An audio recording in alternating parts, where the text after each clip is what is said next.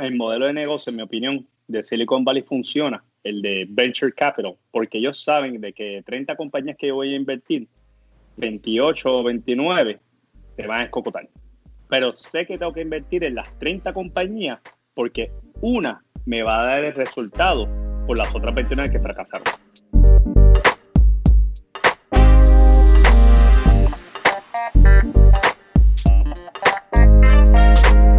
La que hay familia? Mi nombre es Jason Ramos y bienvenido a Mentores en Línea, un podcast donde hablamos con los empresarios e influencers responsables por las marcas más destacadas, para que así conozcas quiénes son los mentores en línea. En el día de hoy tenemos a Mike León, cofundador de Join a Join, una plataforma online de short term rentals que pues a veces le dicen el Airbnb puertorriqueño como estábamos hablando. Mike, bienvenido al episodio de hoy. Gracias Jason, gracias por la invitación. Gusto poder estar aquí y poder compartir con todos ustedes. Oye, el placer es mío, gracias por la oportunidad. Tenemos un par de cosas que vamos a hablar, en verdad han sido dos buenas conversaciones que hemos tenido. Estas son conversaciones que uno siempre debería grabar, que es bien cool cuando Mm. tus conversaciones pueden ser un podcast itself, porque sabes que hay un valor que se está intercambiando. Y eso es, eh, bueno, primero que nada agradezco esa oportunidad, creo que es súper valiosa. Cuéntame, vamos a hablar, cuéntame tus inicios, cuéntame quién es Mike y eventualmente vamos a llegar a Join a Join. Bueno, gracias por la invitación nuevamente. Eh, no- yo soy un, yo me soy de ascendencia china, eh, pero no sé aquí en Puerto Rico, eh, de San Juan. Eh, me crié en el área de Guayama. eso le parece curioso a muchas personas. Chino hablando español y del área de Guayama, lo cual muchas personas se echan a reír cuando lo escuchan. Muy fast forward, estudié, me gradué de la Academia San Antonio de Guayama en- y después cursé en la UPR de San Juan, Río Piedras, con bachillerato en finanzas y mercadeo. Básicamente desde la perspectiva eh, de educación. Eh, tuve diversos tipos de trabajo, eh, ofreciendo servicios de tarjetas de crédito para Citibank, en aquel momento bajo con Castellano Communications. Trabajé eh, durante el periodo de high school y todo, yendo para atrás, eh, en las heladerías de, de, mi fami- de mi familia, trabajando desde, entendiendo bajo el concepto de que en vez de que le dieran darle un pescado a la persona, enseñarlo mejor a pescar, trabajando desde chiquito. Eh, trabajé en, la, heladería, trabajé en hipercelulares telefónicas. No sé si tú eres tal vez muy chiquito o, joven para, para saber lo que era eso.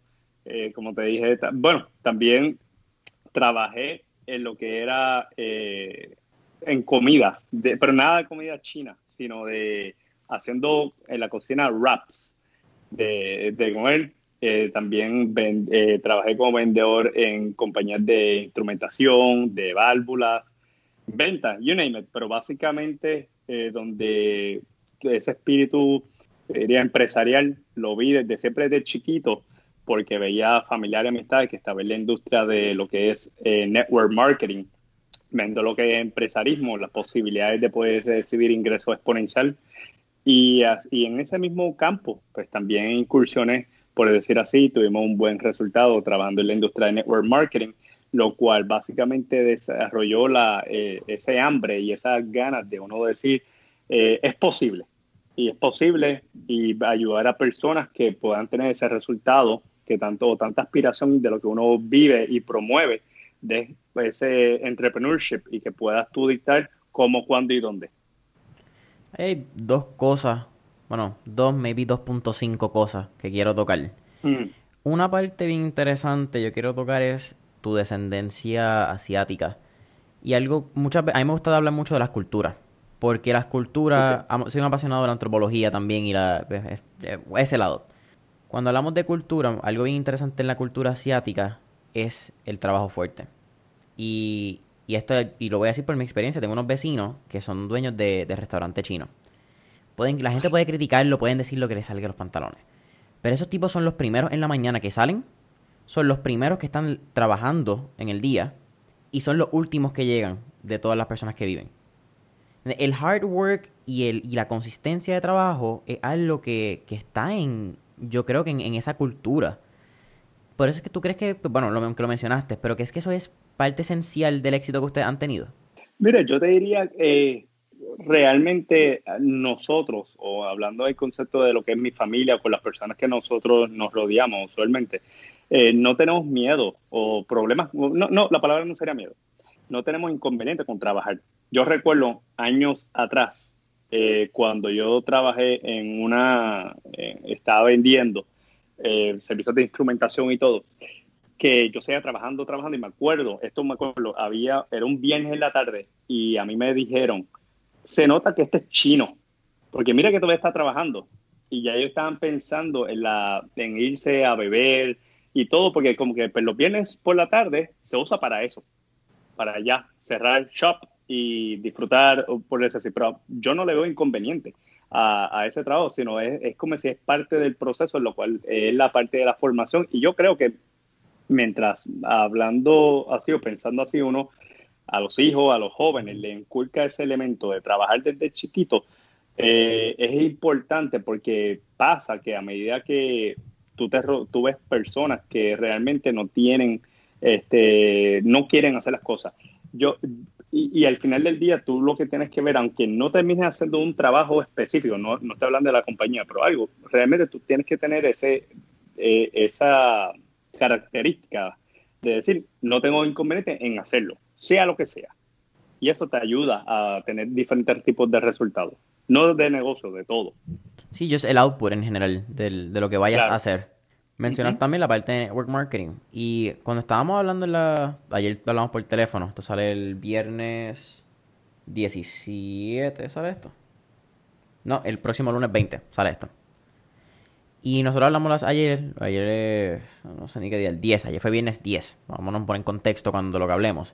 Y estábamos hablando de la importancia de, del network marketing, aunque mucha gente quizás lo señala y mucha gente puede estar en contra. Yo creo que un, igual que todo, igual que la gente que está en criptomonedas, igual que la gente que está en Airbnb, ahora con digital marketing, todas las industrias tienen un blanco y negro, son bastante polarizantes.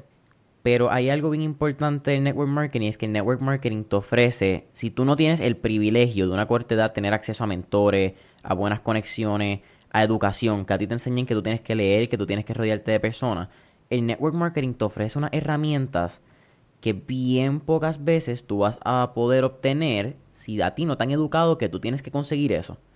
Y te ofrece, en este caso, yo en un momento fui parte de Amway. Y yo lo digo, a mí, a eso las manos me importa un coño. Pero Amway me dio a mi libro.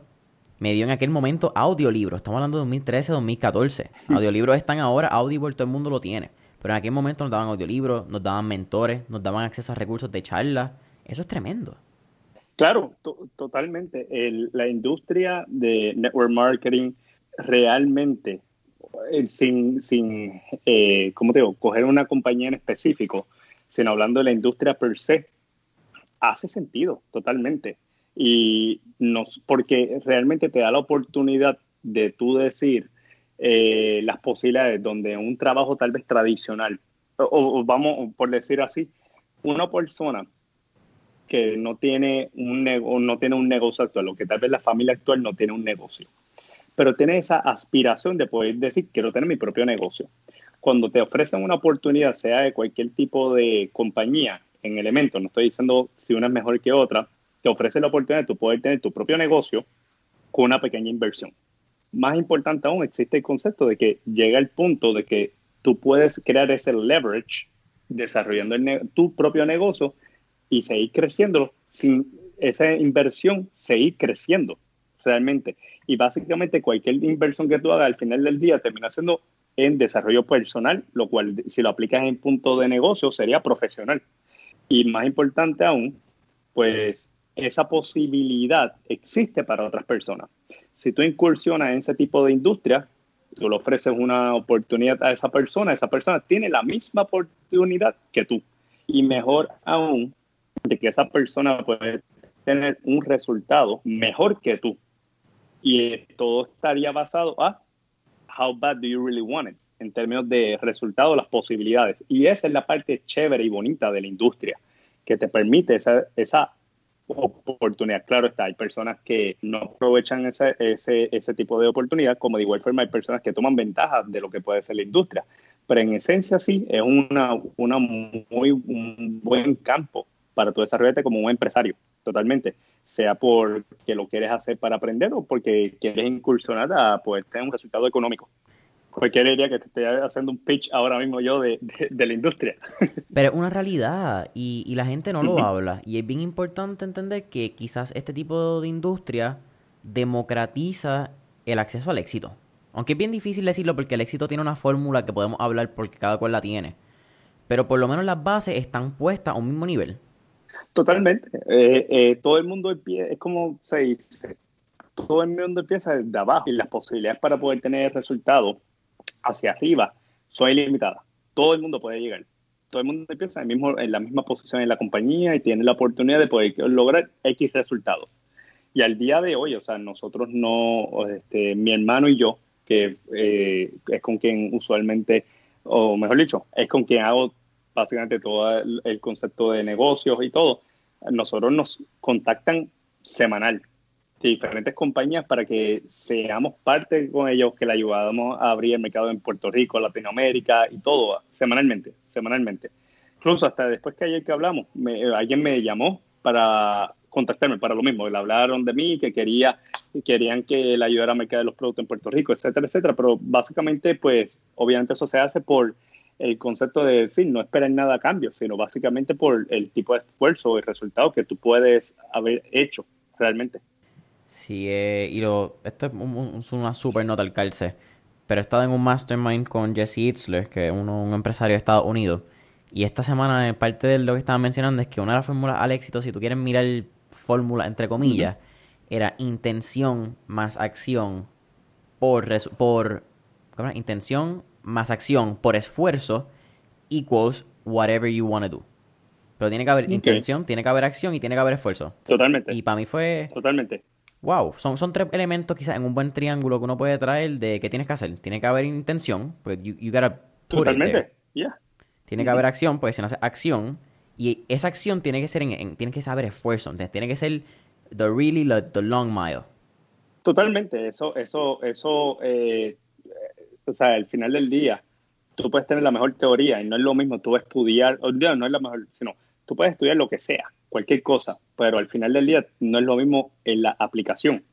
Tú tienes que practicarlo, o sea, nosotros en el término de la industria de network marketing, nosotros escuchamos personas que, explicaban o sabían el por qué y cuando estabas con esa persona te explicaban las razones de por qué hacer este participar en la industria. Y yo decía, increíble, me lo vendió, pero no se lo decían a nadie y querían resultados. En, caso, en nuestro caso en Join a Join, nosotros nos tiramos a la calle a, trabajarlo, pero nosotros veíamos personas que, no, que nos decían que era lo que tenían que hacer, la mejor idea y todo, pero que trataron de hecho de levantar negocios similares a la de nosotros y sencillamente no lo podían hacer porque les faltaba ese elemento importante, que era la acción. Tremendo. Tú mismo mencionaste, cuéntame, primero que nada, Join I Join lo fundas con tu hermano Steve. Sí, nosotros eh, yendo nosotros tomamos la decisión de entrar a desarrollar, o realmente nosotros participando en la industria de network marketing, llegó al punto que básicamente nosotros estábamos con burnout de la industria, porque en el momento que lo estábamos desarrollando no estaba tan en auge el concepto de lo que era el Internet y todo.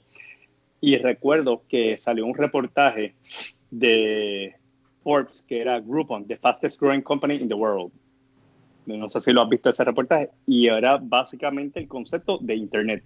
Y por ese tipo de reportaje y viendo, pues desarrollamos una pasión por la industria de lo que era el concepto de Internet.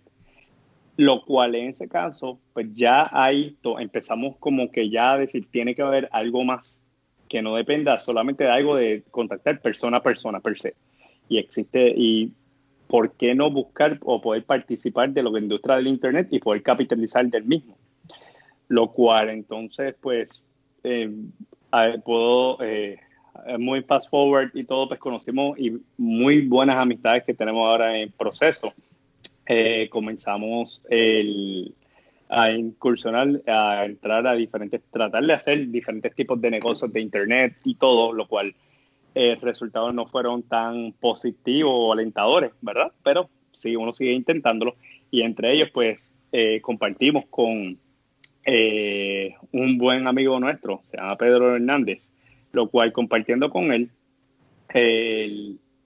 hablando, él nos habla de la, de la idea de que en aquel momento salió un reportaje de Airbnb que estaba valorado en un billón de dólares.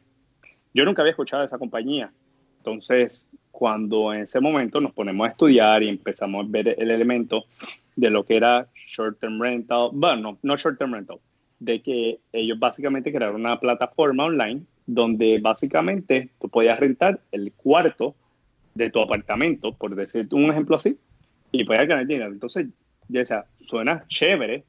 Yo personalmente no me quedaría dentro, de un dentro de una habitación de un apartamento, pero básicamente este, la data no o sea, si la data está, la data está. O sea, este, pues funciona. Y entonces, en ese caso, en ese momento, pues nosotros dijimos, fíjate, hace sentido ese concepto de que tú puedas ganar dinero a través de una plataforma ofreciendo un tipo de servicio donde haya personas que pueden ganar dinero y ofrecerle ese servicio a alguien.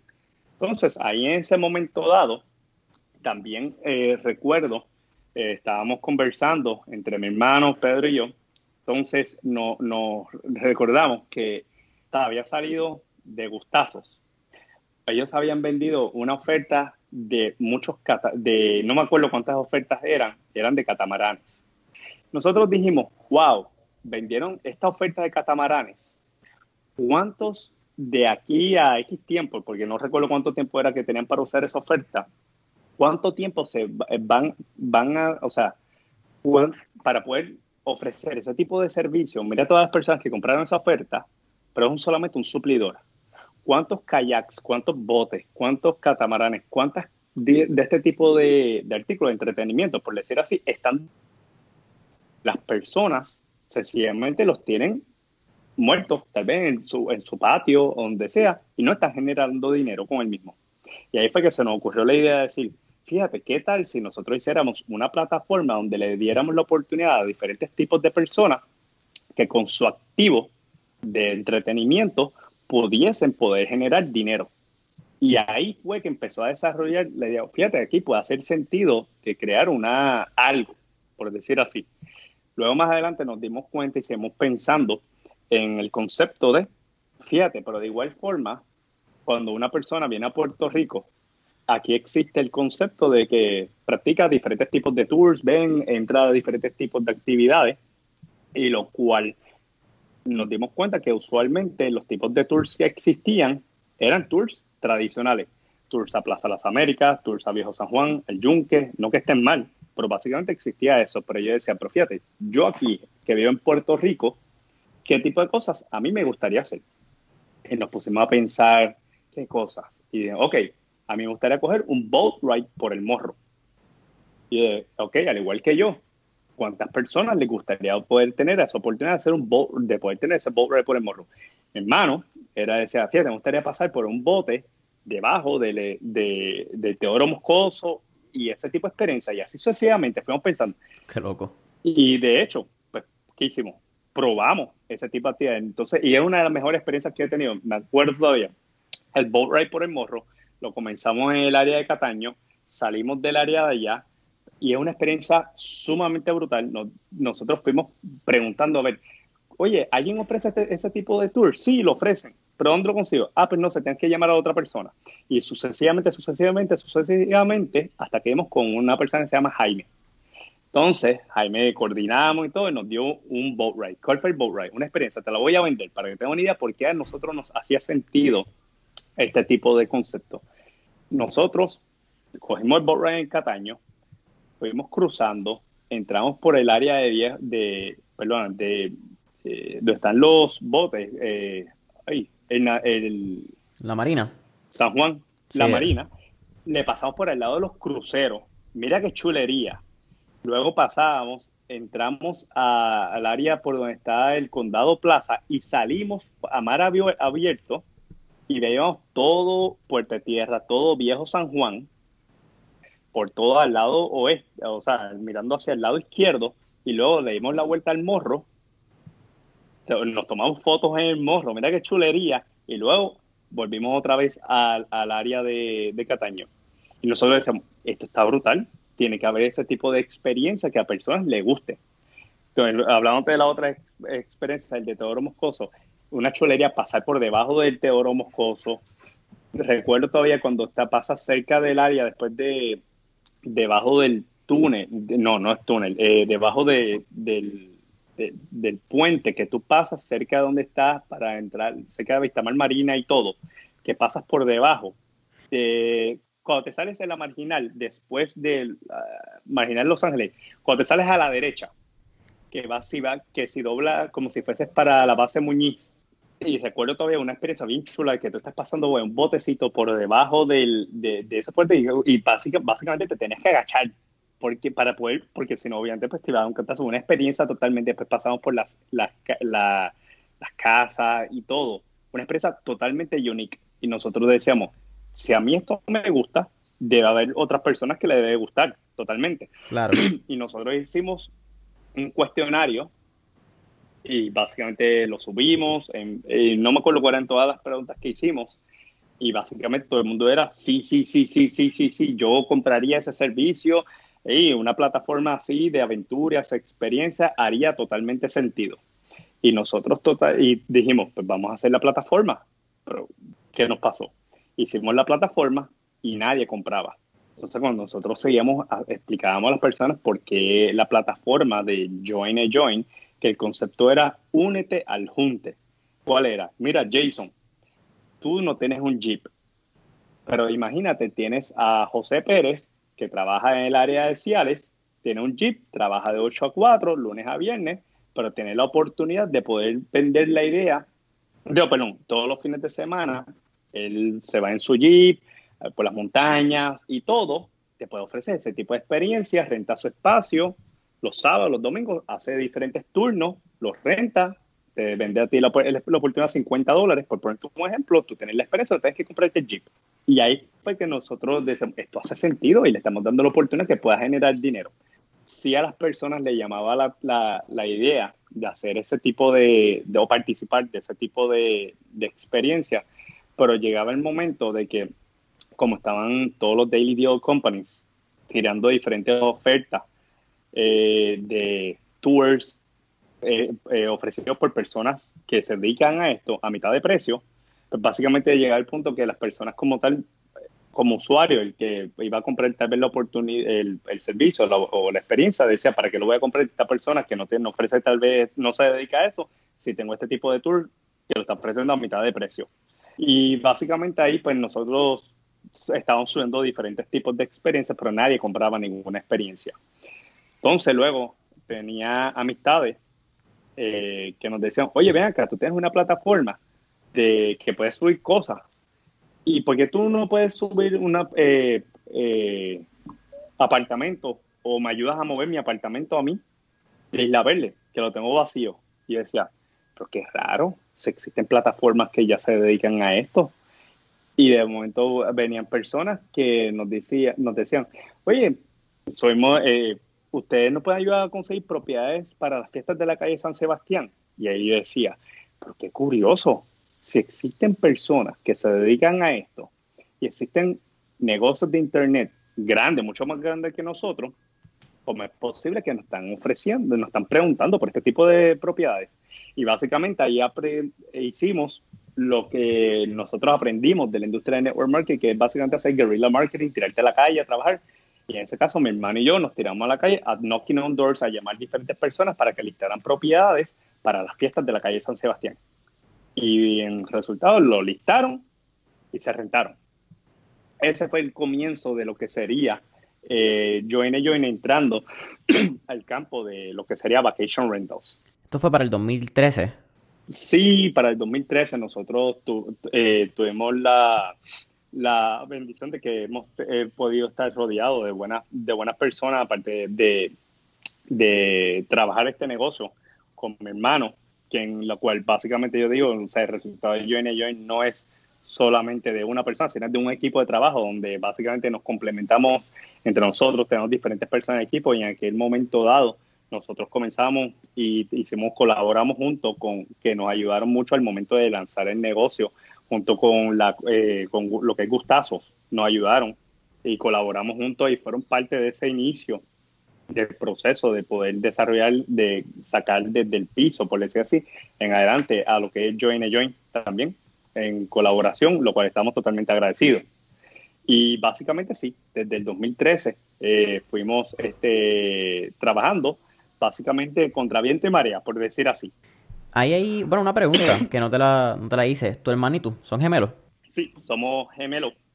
Eh, cuando a veces pasa a diario, por decir así, de que a veces me ven a mí y me confunden con mi hermano o viceversa, pero ya cuando estamos uno al lado del otro se nota que no, que, o sea, se nota la diferencia, pero nos confunden a, a diario. Ok, qué, qué, qué funny. a veces, a veces, a veces pasa, por ejemplo, el, el barbero, eh, de momento dice, ah, vi, o sea, se queda mirando, este caso, a mi hermano y dice, mm, no me reconoce, pues no es él. Básicamente, o sea ah, que este tipo, de, este tipo de cosas pasan, sí. Ustedes también tienen un periodo en que ustedes se van a San Francisco, si no me equivoco.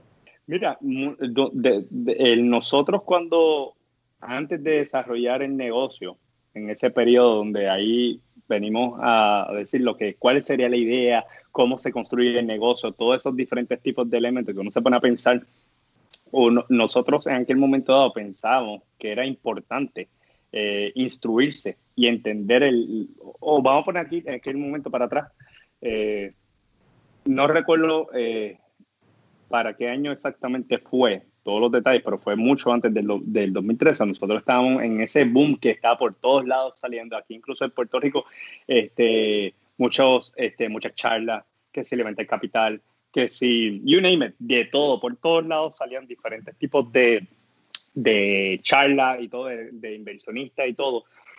y nosotros creíamos y pensábamos que esa era la ruta que nosotros teníamos que, que, que, hacer y nuestra aspiración en un momento dado era, bueno, pues vamos a comenzar a desarrollar negocios aquí, vamos a levantar capital en, en Silicon Valley. Y nosotros no teníamos problema en tocar puertas. De hecho, así nosotros por LinkedIn llegamos a contactar personas y todo, investors y todo, que habían tenido successful exits. Y una de las cosas que nos pareció curioso era de que esas personas eran accesibles. Y nosotros, me acuerdo todavía, eh, esta, persona se llama Wences Cázares. Nosotros le escribimos por LinkedIn, lo puedes buscar, anótate el nombre, Wences Cázares. Es un argentino que él vendió su compañía a Santander. Y me acuerdo todavía de que nosotros enviamos un email, estaban explicando, mira, estamos pensando en desarrollar este tipo de negocio, vamos a estar yendo al área de Silicon Valley para instruirnos, conocer. Y me acuerdo todavía que él me dijo, mira, Mike, este es el link de mi calendario, escoge la fecha dentro del periodo que tú vas a estar, que si está abierto, te doy la cita. Pusimos una fecha y nos dio la cita. Y nosotros quedamos fascinados con eso.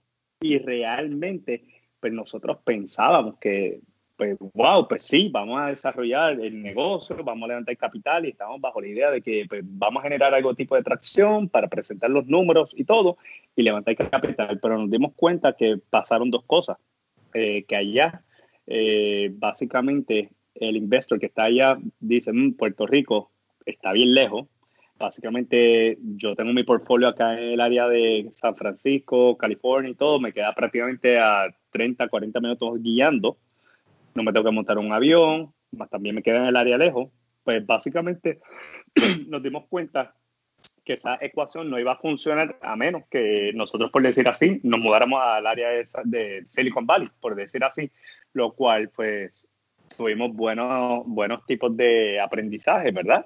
y, una buena experiencia, pero básicamente nos dimos cuenta que realmente eso no iba a funcionar y no iba a tener que funcionar bajo el concepto de eh, si queremos levantar capital o, o, colaborar con diferentes compañías y todo, iba a tener que ser comenzando acá en Puerto Rico, realmente. Fue parte de lo que estábamos hablando también cuando teníamos la llamada ayer, que el valor del dinero y cómo se la gente piensa en inversiones es bien diferente en Puerto Rico porque nos venden un sueño casi Mark Zuckerberg, Silicon Valley, que con tú tener una idea innovadora, una aplicación, ¿verdad? Que eso muchas veces lo que pasa, siempre nos dicen, dale, tienes que hacer un, un SaaS, Software as a Service Company, o tienes que hacer una aplicación que le llegue a un millón de usuarios, que quizás eran los sueños de startup bien, bien, bien temprano, yo me acuerdo como a los 11, 12 años, la historia era este nene que había ido a una biblioteca, cogió un libro de cómo hacer aplicaciones y eso, una aplicación del de la bolita que bajaba con las figuras geométricas y en una semana tuvo un millón de downloads. Y esa es la historia de éxito que todo el mundo quería tener. Pero no es tan real levantar dinero en Puerto Rico, levantar dinero fuera de Silicon Valley. Quizás otras ciudades como Austin ahora lo están haciendo, eh, Tel Aviv en Israel, pero son ecosistemas desarrollados donde no solamente el empresario y la idea están fluyendo, pero también hay flujo de capital económico. Sí, totalmente. O sea, aquí en Puerto Rico yo recuerdo cuando estaba ese tipo de boom de charlas de inversionistas y todo, que tenían eh, diferentes eh, inversionistas, lo cual se catalogaban con ese tipo de, tenían ese batch, por decir así. Entonces, cuando uno le hacía preguntas y todo, decían, eh, bueno, según, como que según el libro o esto es lo que deberíamos hacer, según lo que me indican, es como que pues, tú realmente no has tenido exits o tú realmente no has invertido en compañía. Yo no lo digo de forma despectiva o negativa, sino básicamente eh, aquí se trató, en mi opinión, pues, o por, ese tipo de deseo, de, tal vez ver que estamos tan hablando de Silicon Valley, todo el mundo aspira a tener ese tipo de concepto y ver, pero la realidad es que el modelo de negocio, en mi opinión, de Silicon Valley funciona, el de Venture Capital, porque ellos saben de que 30 compañías que voy a invertir, 28 o 29 se van a escocotar.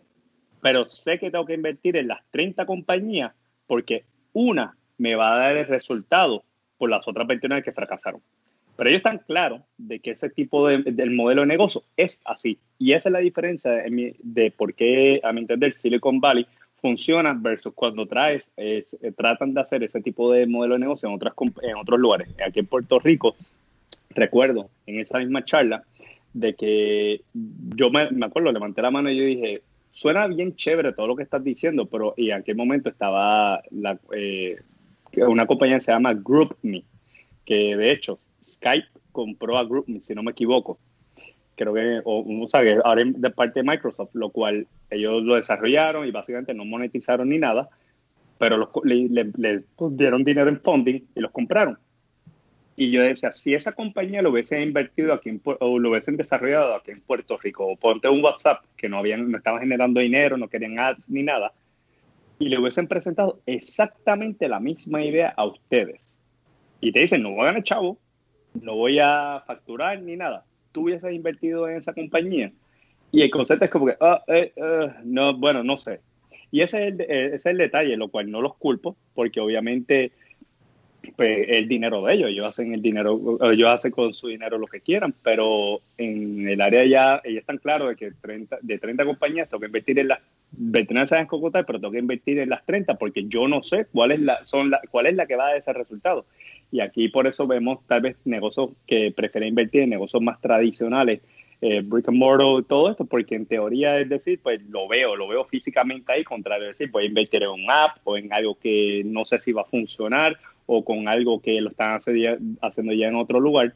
Y creo que ese pues es el resultado de lo que se ve aquí en, en Puerto Rico y por la cual muchas compañías no han recibido capital y básicamente pues personas que tal vez tienen la aspiración de, de levantar capital para poder hacer su idea, pues desistieron de la idea, básicamente. Sí, eso es. Y esa, esa, esas historias que tú dices de startup que no logran monetizar, pero sin embargo los venden por.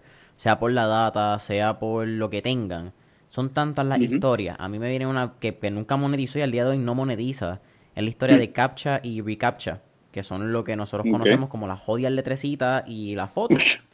la historia del el fundador es guatemalteco, lo escuché en How I Built This, de Guy Ross. El tipo comienza y la manera en que monetiza originalmente, que logra servir el programa, es porque ellos le dicen al New York Times, yo te voy a poder traducir todos estos archivos históricos a digital, bien temprano en la época del 2000. Pero todo esto a base de que las personas llenaran las letrecitas y decodificaran lo que decía nunca realmente logró monetizar porque no podían venderlo en ads ni nada. Se lo vendía al cliente y eventualmente él se lo vende a Google. Por eso es que ahora siempre que entramos a Google tenemos esto reCAPTCHA. Mm. Pero son cool. Mm. levantó 3.2 billones de dólares cuando se lo vendió a Google. Eh, that's a whole, eh, that's a big exit. So es, diferente el, cómo funcionan los ecosistemas. Eventualmente, eh, pasan los años, ¿verdad? O un par de meses, me doy cuenta ahora. pero tienen casi un 2.0 de lo que es Join a Join, que es lo que más o menos conocemos hoy en día, donde ustedes hacen short-term rental, vacation rentals, particularmente enfocado en un mercado local, lo que estaban mencionando. Hay muchas preguntas aquí. También queremos quiero hablar cómo han crecido canales de las redes de sobre 400.000 followers a través de Facebook, Instagram, Twitter, eh, YouTube también vi, LinkedIn. Y, pero lo primero, ¿cómo comienzan las casas? Porque ustedes, las casas de ustedes son bastante particulares. Tienen uno, casi unos checkmarks todas antes de que entren a la plataforma. ¿Y cómo empiezan a desarrollar esa cartera de propiedades? Bueno, realmente nosotros, eh, bajo el concepto de lo que veíamos de, la, de las amistades, o siempre el concepto nos llamaba la atención de quedarte en la playa, tener, qué chévere está tú poderte quedar en un tipo de, de, de propiedades donde tú básicamente no tengas que salir y puedas tener todo ahí. Y el concepto sería de, imagínate, puedes tener un fin de semana de tu vivir como un rey ten este fin de semana de tú poder decir, estoy viviendo como un millonario. Siempre lo veíamos bajo ese tipo de concepto de que ese tipo de propiedades que a mí me gustaría. Y, y nosotros realmente nos tiramos a la calle a decir, vamos a buscar propiedades que a nosotros nos gustaría tener. De, quedarnos, mejor dicho, perdóname. Y ese tipo de propiedades que nosotros queremos tener en la plataforma. Y nosotros dijimos, ok, pues ¿cuál sería el concepto que habría que buscar? Pues, casas con piscina, casas cerca de la playa, casas que sean really unique, bien cool, que la gente diga, wow, me gustaría quedarme en esa casa. Y eso fue básicamente lo que hicimos. Como dijimos ahora, ¿cómo llegamos a esas personas? Sencillo. Suena sencillo, pero ahí entra el detalle. Hay que llamarlo. Vamos a empezar a contactarlo. De hecho, yo creo que antes era más sencillo contactar personas. No te sé decirlo, honestamente no lo sé. Pero en ese momento dado nosotros arrancamos básicamente escribir nombres, casa con piscina, eh, también anuncios que nos salen en Facebook. Eh, mira, este, esta casa para no, si vamos por este lugar, veíamos esa casa, nos de eso, nos bajábamos, tocábamos la puerta, por decir así, o sea, knock on doors, y nos tiramos a la calle a buscar ese tipo de inventario.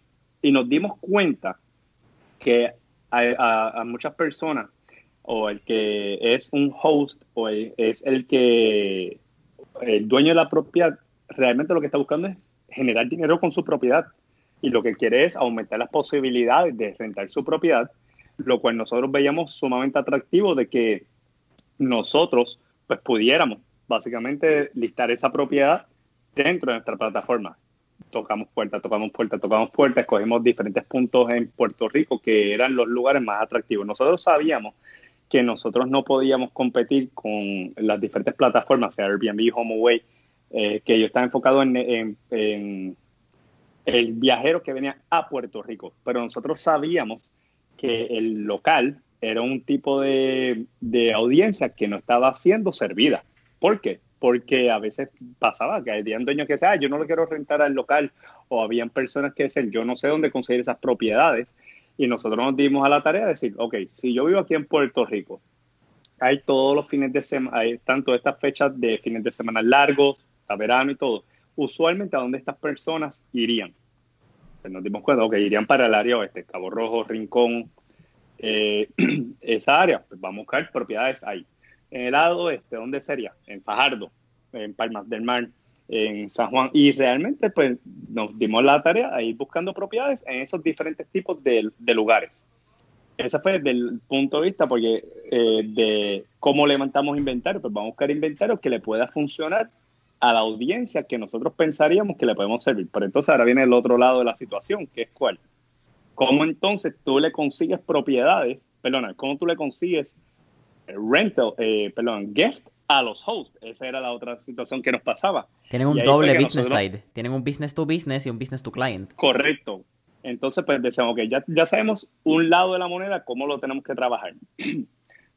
y entonces, por el otro lado, nos dimos cuenta que decíamos, pues vamos a mercadearle a las diferentes personas. Y entonces nosotros tratamos de mercadearlo al principio por Facebook, eh, poniendo el link de la propiedad eh, o sea, no, no, fotos, sino que básicamente los posts nuestros eran con el link de la propiedad y nos dimos cuenta que realmente el usuario que nosotros queríamos llegar de forma inicial mm, o, lo puedes ver en Facebook, no tienden a darle clic a, las cosas o leer principalmente. Y nos dimos cuenta que la forma que mejor podíamos mercadear todo era poniendo fotos. Entonces empezamos a poner fotos de las propiedades y empezamos a hacer, digamos, fotos que te pudieras ver la vista que tenía, eh, cómo eran los cuartos, cómo los baños, etcétera, etcétera, etcétera. Y, teníamos el y poníamos el link. Pero nos dimos cuenta que entonces pasaba que las personas no le daban clic al link o no necesariamente entendían cómo funcionaba. Recuerda, las plataformas online de Vacation Rentals estaban orientadas al viajero que venía a Puerto Rico, pero no estaban orientados a la audiencia local principalmente. Y dijimos, ok, pues vamos a hacer otra estrategia diferente, no está resultando esto dentro del todo. Pues vamos a poner números de teléfono. Y el resultado fue que las personas empezaron a llamarnos. Ok, pues entonces nos dimos cuenta que ya está, que realmente estaba funcionando. Entonces las personas eh, nos dimos, eh, la, la tarea pasaba de que nosotros tenemos que educar al usuario. Porque el tipo de audiencia que estaba le interesaba este tipo de propiedad no sabía o no estaba acostumbrado a hacer bookings o algo todo tecnológico, porque algo que dicen en Puerto Rico es de que en Puerto Rico, eh, pues sí, o, lo hablan en la jerga, sí, yo uso todo desde el celular, eh, veo, hago transacciones en el celular, pero llega el punto de que no es lo mismo tú decir, hacer una transacción de 20, 30, 50 dólares que de momento decir de 600 dólares, 700 dólares. Y ahí nos dimos cuenta que esas personas querían hablar con alguien de forma inicial y tener ese tipo de comfort, por decir así, decir, ah, ok, sí existen. Y básicamente nos tiramos a la calle a seguir buscando inventario y en los posts, seguir subiendo posts en Facebook, poniendo fotos de las propiedades y luego también eh, nuestro número de teléfono. Después empezamos a incursionar poniendo video y básicamente fuimos poniendo video, algunos posts generaban tráfico, otros no generaban tráfico. Nos dimos cuenta también que personas, de momento tal vez por un post de Fajardo, llegaban personas y lo, realmente no le interesaba Fajardo. Lo que le interesaba era Rincón.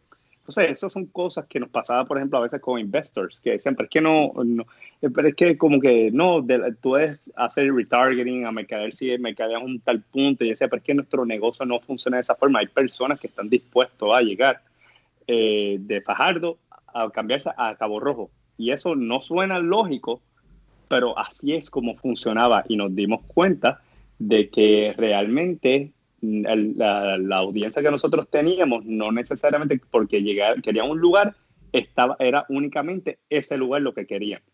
Claro está. A medida que fue pasando el tiempo, fuimos subiendo inventarios que nos dimos cuenta que eran ya propiedades really unique, que iba a venir personas que decían, yo quiero esa propiedad solamente.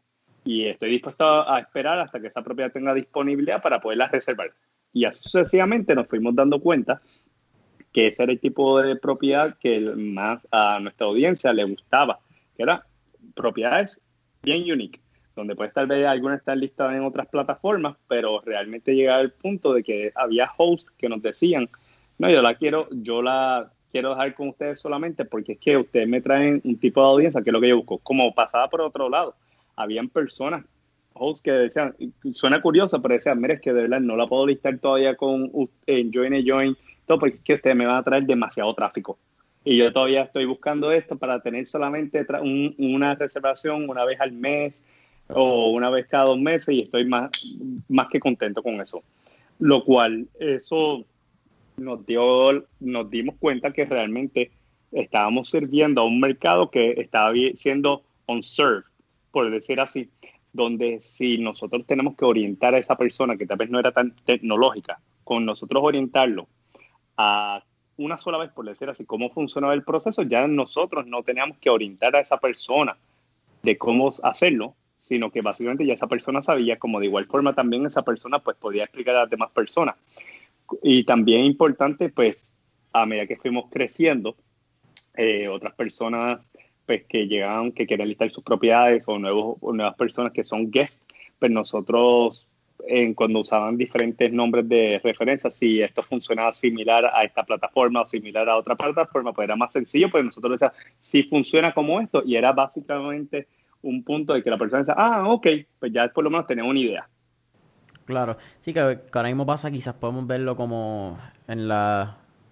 No quiero tirarle la mala a nadie, ni, ni decir lo que no sea, Pero pasa mucho en el mercado de, de delivery de comida. Pasa cualquier aplicación, no tiene que ser en Puerto Rico, puede ser hasta un Rappi, que es lo que hay en México. Y cuando Rappi empezó era, ah, ¿qué es un Rappi? Ah, como un Uber Eats. son asociaciones que lo que hacen es realmente educar a esos primeros, a esa primera masa de personas que eventualmente crean word of mouth y poco a poco pues todo el mundo se educa y todo el mundo entiende. Pero hay unos inicios que son rocosos, ¿entiendes? Son casi un 4x4, un Jeep al principio mientras educa. Claro, nosotros, eh, o sea, nosotros nunca hemos tratado de tapar con la mano, de decir, no, este, nosotros no somos como, este, o sea, lo, que nosotros ofrecemos es algo único en el sentido que no existe. No, nosotros estamos claros que en el segmento donde nosotros estamos hay personas que ya se arrendan su propiedad por su cuenta, como de igual forma eh, rentan su propiedad a través de diferentes plataformas. Y lo que le ha gustado es a muchas de las personas, o principalmente como dice, ah, conocido usted, ah, ¿cómo conociste? Por las redes sociales. ¿Por qué? Porque tenemos ese shareability y llegan personas, ¿y cómo me puedo promocionar con ustedes? Porque es que quiero que promocionen mi propiedad dentro de, de las plataformas, de, perdón, dentro de las plataformas sociales, redes sociales.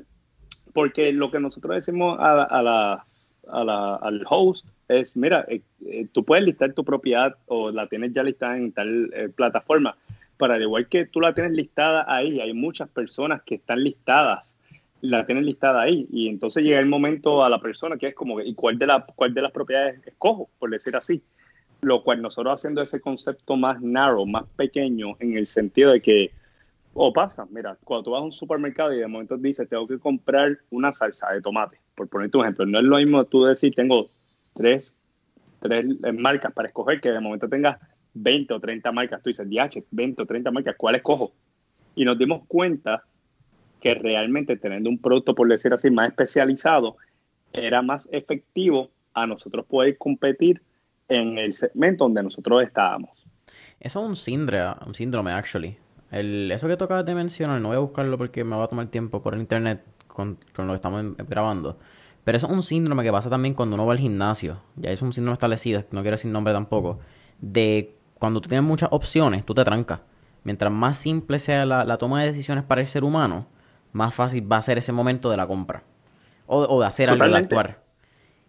Nosotros nos dimos, nosotros de hecho a veces subimos posts y todo y realmente nos dimos cuenta de que, ejemplo, subo un post hoy, por ponerte un ejemplo, hoy lunes, de decir así.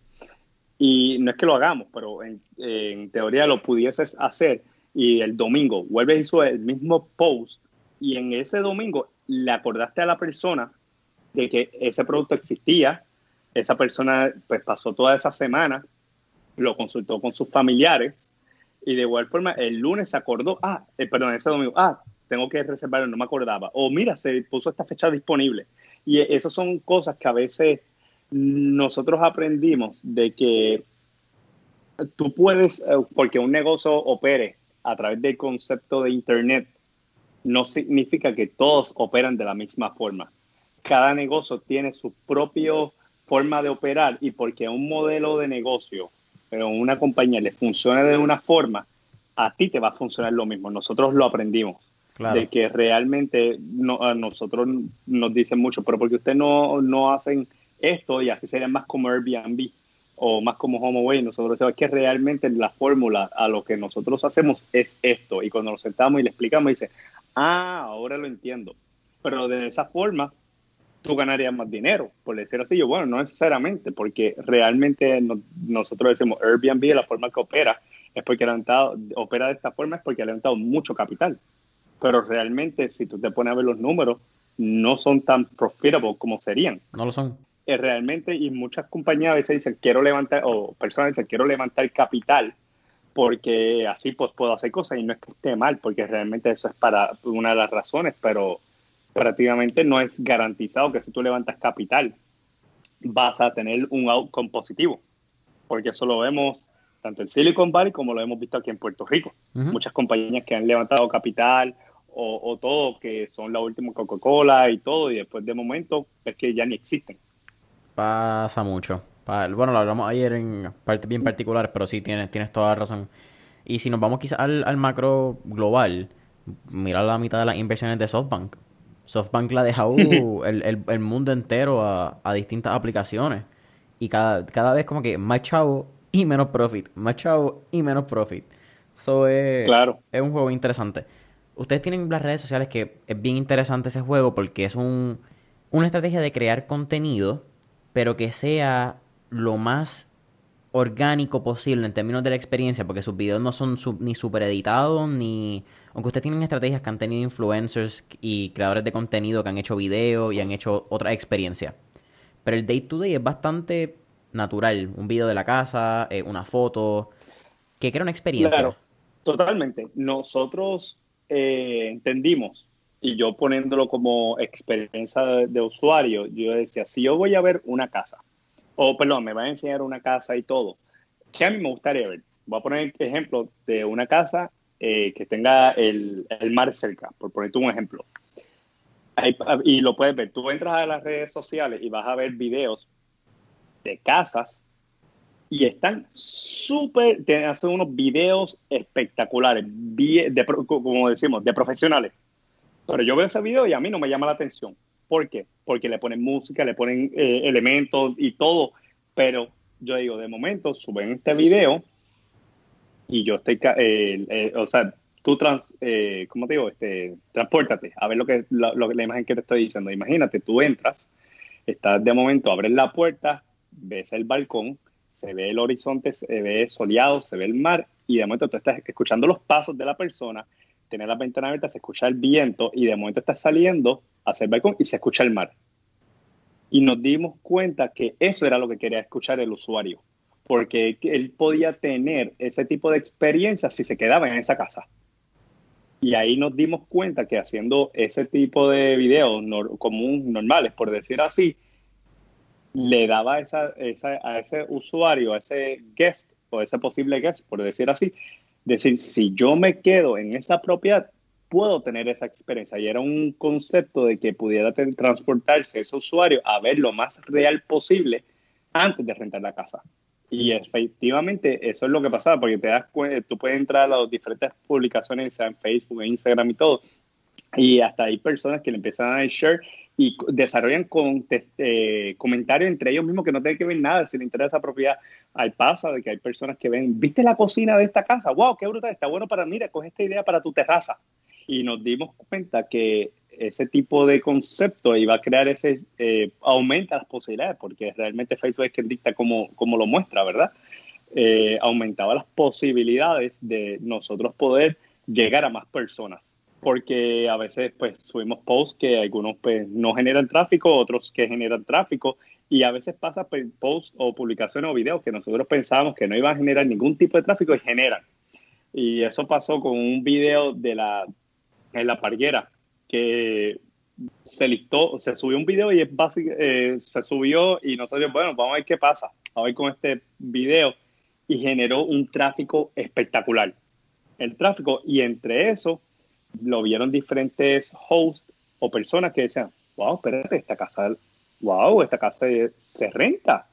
Pero yo tengo una casa similar a esta, o a mi entender es más está igual de chula o más chula que esta. Ah, pues déjame, si ellos la, si ellos la están rentando, déjame rentar la mía también.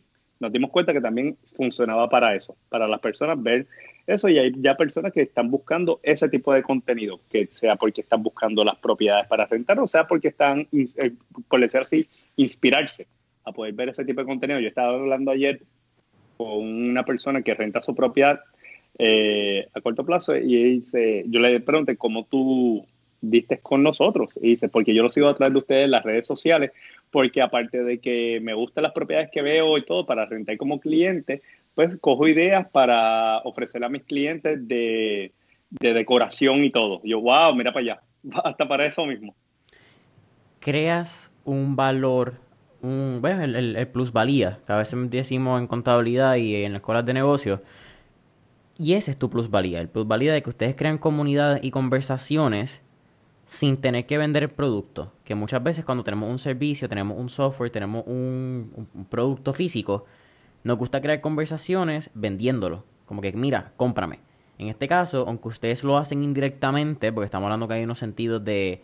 Pues hay, casi un 2D, porque lo estás viendo y estás escuchando la experiencia, que son eh, experiencias sensoriales que a nivel de neuromarketing pues venden, pero están creando la oportunidad de que personas puedan visualizarse y puedan crear hasta metas y son, son tantas cosas que ustedes crean a través de estos videos que me parece espectacular porque es mucho más allá de, de join a join. Es que casi mira lo que es posible. Claro, sí, totalmente. O sea, ahora mismo el, el decir eh, eh, por qué rentar un short term o una, plata, una propiedad a corto plazo o propiedad de fin de semana, casas de veraneo, como le llaman las personas, eh, casetas, eh, you name it, de diferentes formas, ya ese concepto de decir la persona, de tener que venderle la idea de por qué hacerlo, ya, ya pasó esa etapa y ya las personas lo buscan como tal, porque ya como que ahora es como dirían, muchas personas le llaman como alternative lodging. Claro.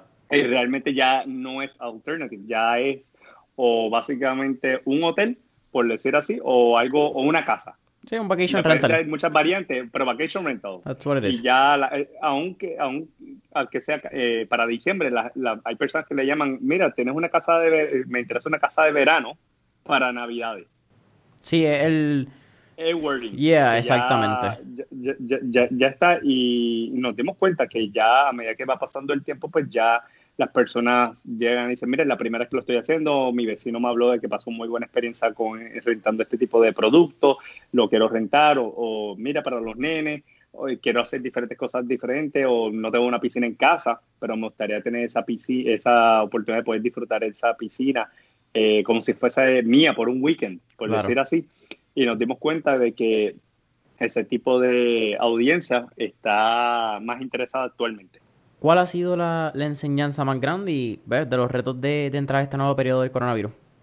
Bueno, eh, obviamente eh, el reto más grande es, eh, como cualquier negocio, sería que pensar de decir, estamos ahora mismo en el periodo que estamos, pero ¿qué va a pasar?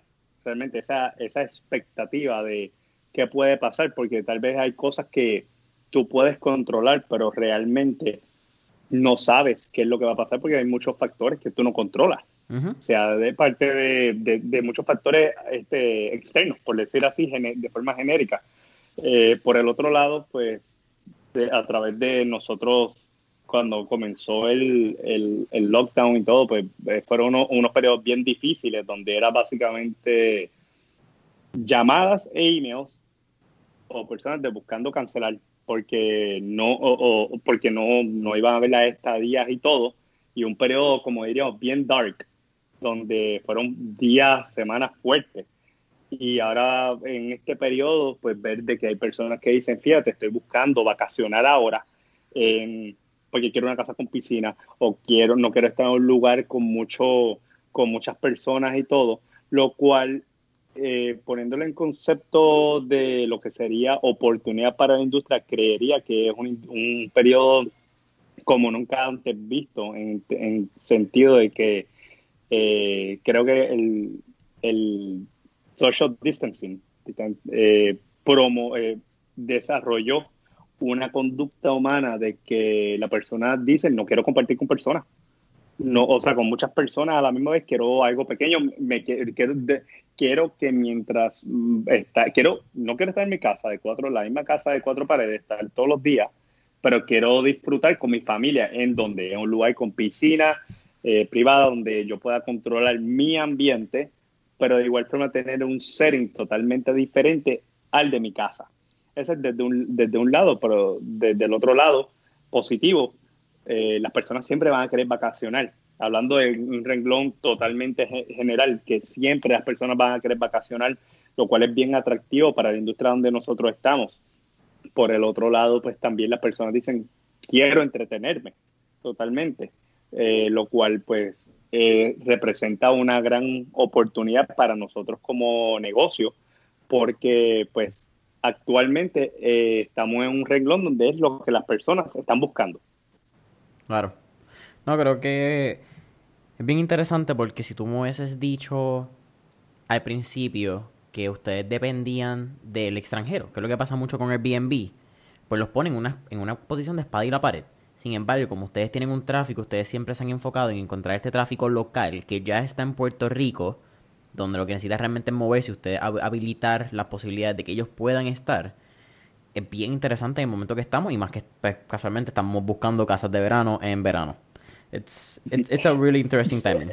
O sea, cuando tú, analizas el, el, o sea, hablando desde el punto de Airbnb, el, ellos levantar funding, obviamente levantan funding porque pues quieren este, probar diferentes, o sea, cuando tú tienes dinero, pues tú básicamente puedes probar diferentes estrategias a ver si funciona o no funciona. Algunas te van a funcionar, otras no te van a funcionar.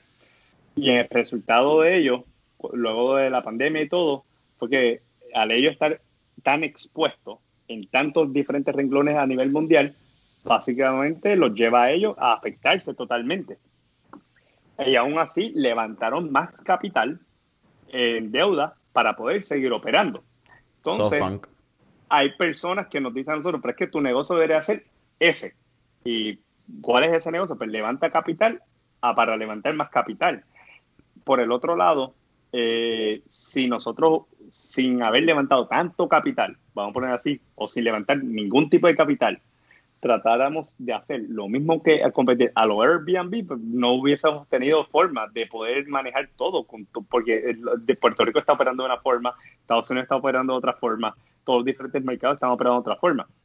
Y nosotros, eh, de hecho, ahora mismo en verano hay muchos hosts que tienen que dependían de Airbnb, que nos están llamando a nosotros, tocando las puertas a nosotros, oye, yo amo en mi propiedad, estoy recibiendo cancelaciones por Airbnb porque ya esa persona que venía no viene a Puerto Rico. Claro. Mike, gracias por la oportunidad. Ha sido un tremendo episodio. Siempre al final hacemos tres preguntas. Todavía he escuchado mentores en línea varias veces. No sé si, si estás ready para ella. La primera pregunta. Si nos pudiéramos montar en una máquina del tiempo y pudiéramos ir al pasado, ¿qué época, década o periodo histórico te gustaría visitar y por qué? Fíjate, a mí me gusta siempre el, la, etapa de los 80. Los 80 es, un periodo que a mí me gusta. Eh, y, claro está, diría, bueno, qué cool estaría en los 80 y con la tecnología de, ahora. O sea, que sería ese escenario. Pienso que mucho, o sea, viendo diferentes compañías que están existiendo ahora, o tal vez muchas compañías que admiro, y todo, muchas se, se tuvieron periodos de crecimiento de los 80 y todo, y uno se pone a pensar si hubiese estado en, ese, en esa época, que yo, que yo estuviese haciendo ahora mismo? O sea, que hubiese logrado, que con quién estuviese colaborando. Pues claro está, o sea, obviamente teniendo celular y todo esto, pues estaría desde un periodo bien cool de poder capitalizar este, en ese momento. Boom. Segunda pregunta. Tenemos un playlist en Spotify llamado Mentores en línea, el playlist, donde tenemos todas las canciones que motivan y pompean a nuestros empresarios. No es porque sea nuestro playlist, pero honestamente yo siento que uno de los playlists más legendarios que hay ahora mismo en Spotify. Como que está muy duro. Hay desde, mano, eh, Bad Bunny hasta Led Zeppelin. Eh, hay, hay hasta Gwen Stefani. Eh, hay cosas al garete. Con eso dicho, ¿qué canción motiva a Mike Leon? Ah, mucho de lo que sea rock de los 80, sí, pero te diría uh, Don't Stop Believing, The Journey. Uh. Yep. Tuve la oportunidad en el 2015, 2015 2015, de ver Rock of Ages en Las Vegas. Great play, great movie y esa, esa historia. Honestamente, Don't Stop Believing es casi como un wannabe de Fiel a La Vega. son, esas dos canciones que, que, mano, te ponen las venas encendidas. Son dos buenas canciones. Me gusta. Esa, fíjate, esa no está todavía. Qué bueno que la trae. esa, ah. Ese es de esos clásicos que tienen que estar como Rocky, como... Hay, unas cuantas. Ah, las canciones de Rocky son un palo también. Sí, eso, eso tiene que estar ahí. Eh, Eye of the Tiger, ¿me Esas son necesarias. Tercera y una pregunta, Mike. Tercera y última. No sé qué Tercera y última.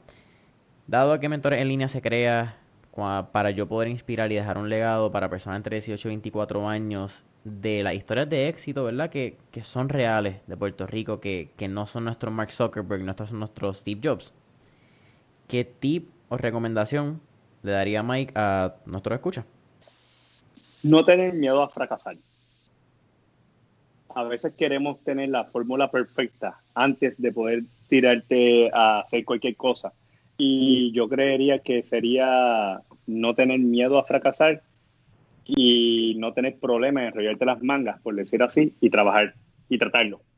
Porque al final del día, eh, tú puedes coger cualquier mentor, cualquier persona que te diga esto es lo que deberías hacer y todo, pero al final del día nadie lo va a hacer por ti. Tú eres que lo tienes que hacer. Una persona te puede decir, esto es lo que deberías hacer, pero no lo van a hacer por ti, lo tienes que hacer tú. Mejor que eso, está difícil familia. Mike, para mí ha sido un placer. ¿Dónde podemos conseguir a Join a Join en las redes sociales?